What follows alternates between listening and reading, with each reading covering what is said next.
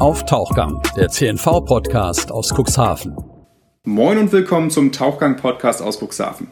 Mein Name ist Tim Fischer und in der letzten Woche waren wir zu Gast bei Thorsten Heitsch, dem Geschäftsführer des Hadelner Deich- und Uferbauverbands. In dieser Folge des zweiteiligen Podcasts sprechen wir, wie schon in der ersten Folge, über den Küstenschutz. Der Deichexperte erläutert uns die in den letzten Jahren entstandenen Probleme durch den Wolf, für die Schafe auf und die Menschen hinter dem Deich. Außerdem reden wir über die Bedeutung der Elbvertiefung und die dadurch entstehenden Auswirkungen auf den Küstenschutz. Wir wünschen euch viel Spaß beim Tauchgang.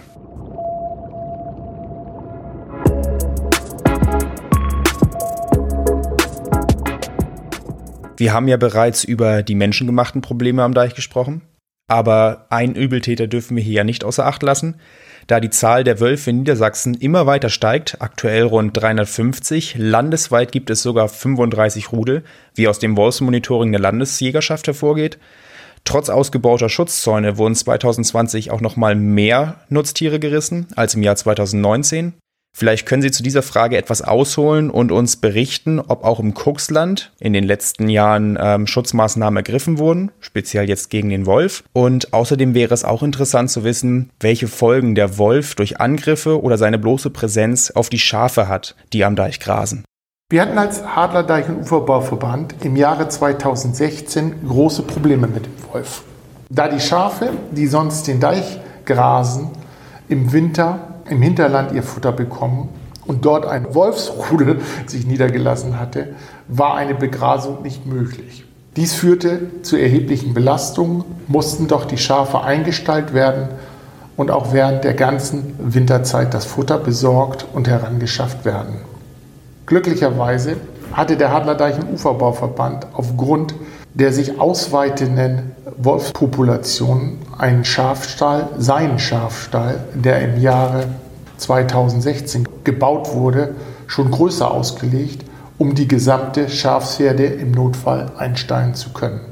Die zusätzlichen Belastungen durch die Baumaßnahme musste der Deichverband tragen, welcher letztlich durch die Bürger hinter dem Deich über Beiträge finanziert wird. In den letzten Jahren hat sich der Wolf aber auch schon direkt am Landesschutzdeich gezeigt. Hier ist es nicht nur der Übergriff auf einzelne Schafe, sondern vielmehr ist die ganze Herde betroffen, was wir auch feststellen mussten, da es viele Verlammen gab oder auch äh, gar nicht erst äh, die Schafe sich ließen. Bei der touristischen Nutzung des Deiches hier vor Ort ist eine Auszäunung mit wolfsabweisenden Zäunen aus unserer Sicht nicht zielführend. Eine Befahrung bzw. Begehung des Treibselräumweges wäre für die Bevölkerung nicht mehr möglich. Wir haben lange als Deichverband gemeinsam mit dem Schäfer und vielen anderen Institutionen darum gekämpft, die Deiche möglichst zu wolfsfreien Zonen zu erklären. Vor kurzem nun ist eine Wolfsverordnung erschienen, die auch das Vergrämen des Wolfes wie auch gegebenenfalls einen Abschuss des Problemwolfes vorsieht. Aber wie in dieser Woche der Zeitung zu entnehmen war, rennt der Naturschutzbund auch hier schon wieder gegen an. An dieser Stelle möchte ich einmal darauf hinweisen, dass die Deichverbände sowohl Menschen, Tiere wie auch sonstige Lebewesen wie Hab und Gut schützen. Und die Schutzzäune, Sie haben ja gerade schon gesagt, am Deich keine Möglichkeit. Halten Sie für gar keine Lösung, um den Wolf abzuwehren? Ich hatte es eben bereits angesprochen, dass wir am Deich keine Möglichkeit sehen, Zäune zu ziehen.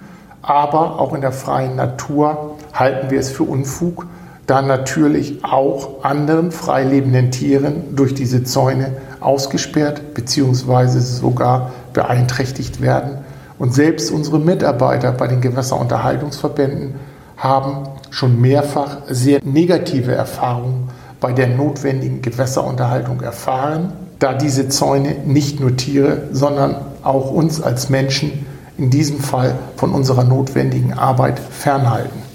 Vielen Cuxhavern macht auch die Elbvertiefung Sorgen. Inwiefern strapaziert sie den Küstenschutz und speziell die Deiche?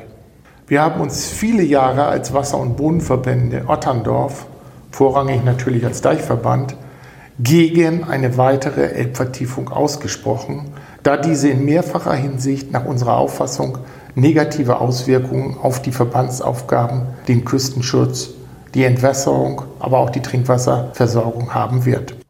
Und wie genau könnten diese negativen Folgen aussehen? Verstärkter Angriff auf unsere Küstenschutzanlage, insbesondere bei Sturmfluten. Die Wasserstände könnten sich ändern, der Wellenauflauf kann sich ändern. Einen besonderen Augenmerk haben wir auch auf die Hinterlandentwässerung gelegt.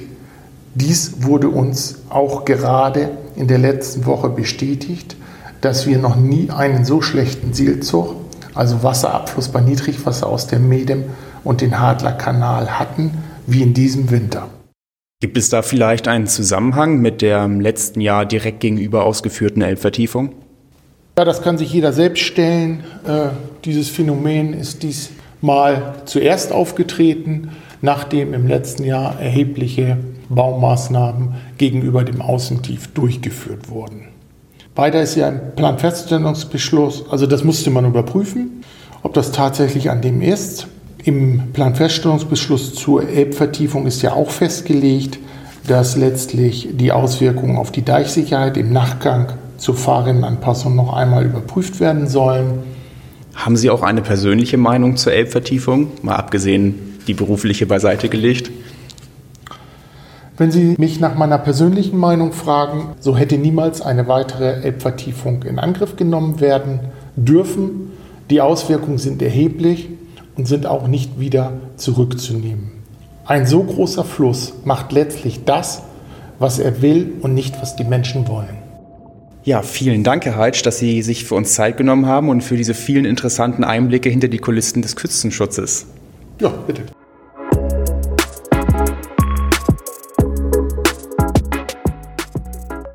Wir hoffen, euch hat der Tauchgang mit Thorsten Heitsch gefallen. Wer den ersten Teil des Podcasts hören möchte, kann das kostenfrei auch zum Download auf cnv-medien.de.